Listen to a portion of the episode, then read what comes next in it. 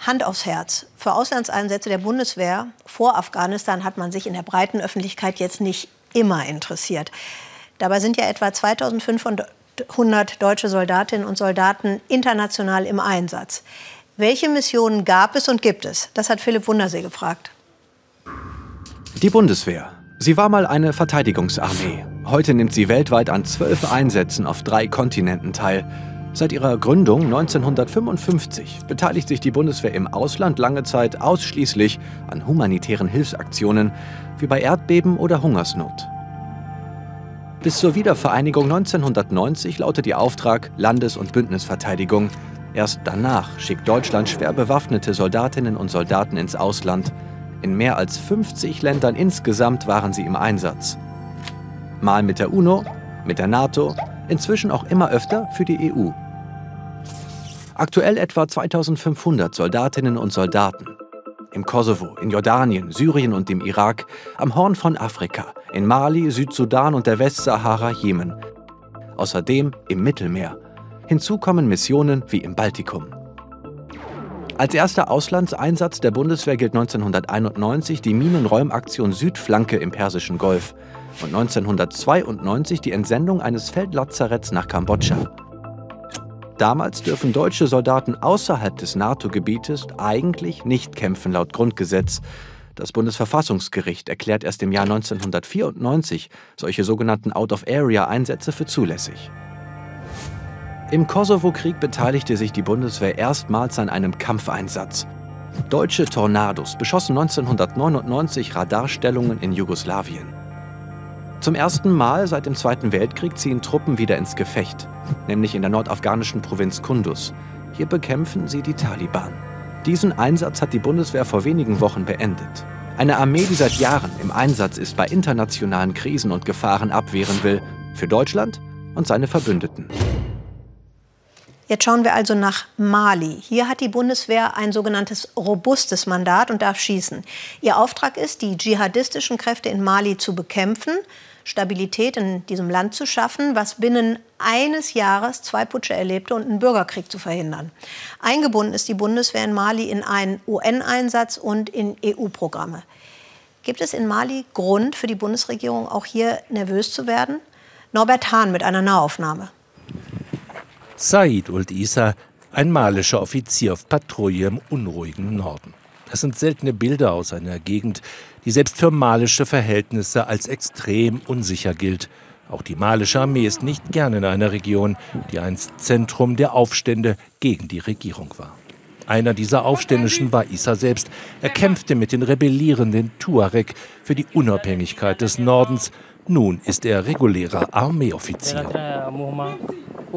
Ich hatte mich der Unabhängigkeitsbewegung angeschlossen, habe dann aber eine Ausbildung von der malischen Armee bekommen. Jetzt nehme ich einen Platz ein in unserem Land. Hier in der Gegend von Kidal hatten sich die Nomaden der Tuareg 2012 erhoben und ungewollt auch den Weg für Islamisten bereitet. Beginn eines Krieges, der bis heute anhält. Immerhin, die Bewegung der Tuareg und die malische Armee sind inzwischen Teil eines Friedensprozesses. Wir sehen die erste Einheit, die aus malischen Armeesoldaten, ehemaligen Aufständischen und Milizen besteht. Vergangene Woche diese erste Patrouille, ein Hoffnungsschimmer auch für Saidul Isa. Damit der Frieden in Mali eine Chance hat, muss die Neuorganisation der Armee schneller gehen. Das ist wichtig für uns und auch die Stadt selbst. Nicht nur das, es geht ums ganze Land, selbst die Hauptstadt. Unsicherheit und Krieg haben tiefe Spuren hinterlassen im Leben der Menschen, wie den Tourés. Sie haben einen Laden mit Bäckerei in Bamako. Gearbeitet wird von morgens bis tief in die Nacht in zwei Schichten. Selbst dann reicht das Geld kaum. Wir zahlen den Laden, wir zahlen unsere Wohnung in einem anderen Stadtteil. Das schaffen wir noch bei all den Problemen. Aber dann kommt noch das Schulgeld hinzu. Hart war es immer für die Menschen, sagt seine Frau, doch es werde immer schlimmer. Die Unsicherheit im Land hat die Preise für Produkte wirklich steigen lassen. Jedes Mal, wenn man etwas kauft, ist es teurer. Das sind unsere Probleme hier. Probleme, die eigentlich eine Regierung lösen sollte. Doch die Regierungen haben sich hier selten durch entschiedenes Handeln ausgezeichnet, sondern meist durch Korruption und Vetternwirtschaft. Auch deshalb gab es Jubel, als im vergangenen Jahr das Militär gegen den demokratisch gewählten Präsidenten putschte. Mali, ein Land mit extrem geringer Wahlbeteiligung, aber viel Frust. Viele Malier haben sich den Radikalen wegen mangelnder Möglichkeiten und dem Wunsch nach Sicherheit angeschlossen. Das hat etwas mit der zentralen Lage Malis in der Region zu tun und dem fehlenden dauerhaften Frieden. Speerspitze im Kampf gegen die Islamisten waren bislang die Franzosen. Sie wirkten durch robustes Auftreten maßgeblich daran mit, dass Mali fast zehn Jahre lang nicht zur Beute der Islamisten wurde. Dafür wurden sie anfangs gefeiert. Vor allem die Franzosen bekommen nun aber die Enttäuschung zu spüren, denn der Krieg geht trotz ausländischer Truppen weiter und immer mehr Menschen sterben. Für die Franzosen komme die Sicherheit zuerst, für die Deutschen unter UN-Mandat der Aufbau staatlicher Strukturen, sagen Experten. Sie und alle anderen bräuchten endlich eine gemeinsame Linie. Der Mali-Einsatz der Staatengemeinschaft dürfe aber auf keinen Fall wie der in Afghanistan enden.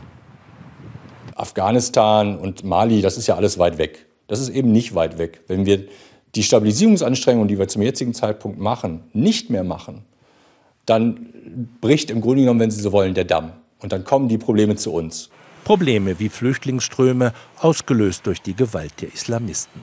Zu ihnen hat auch er gehört. Ibrahim, seinen vollen Namen sollen wir nicht nennen.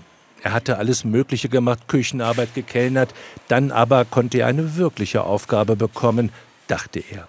Als die Islamisten in seiner Stadt plötzlich das Sagen hatten, machte er mit.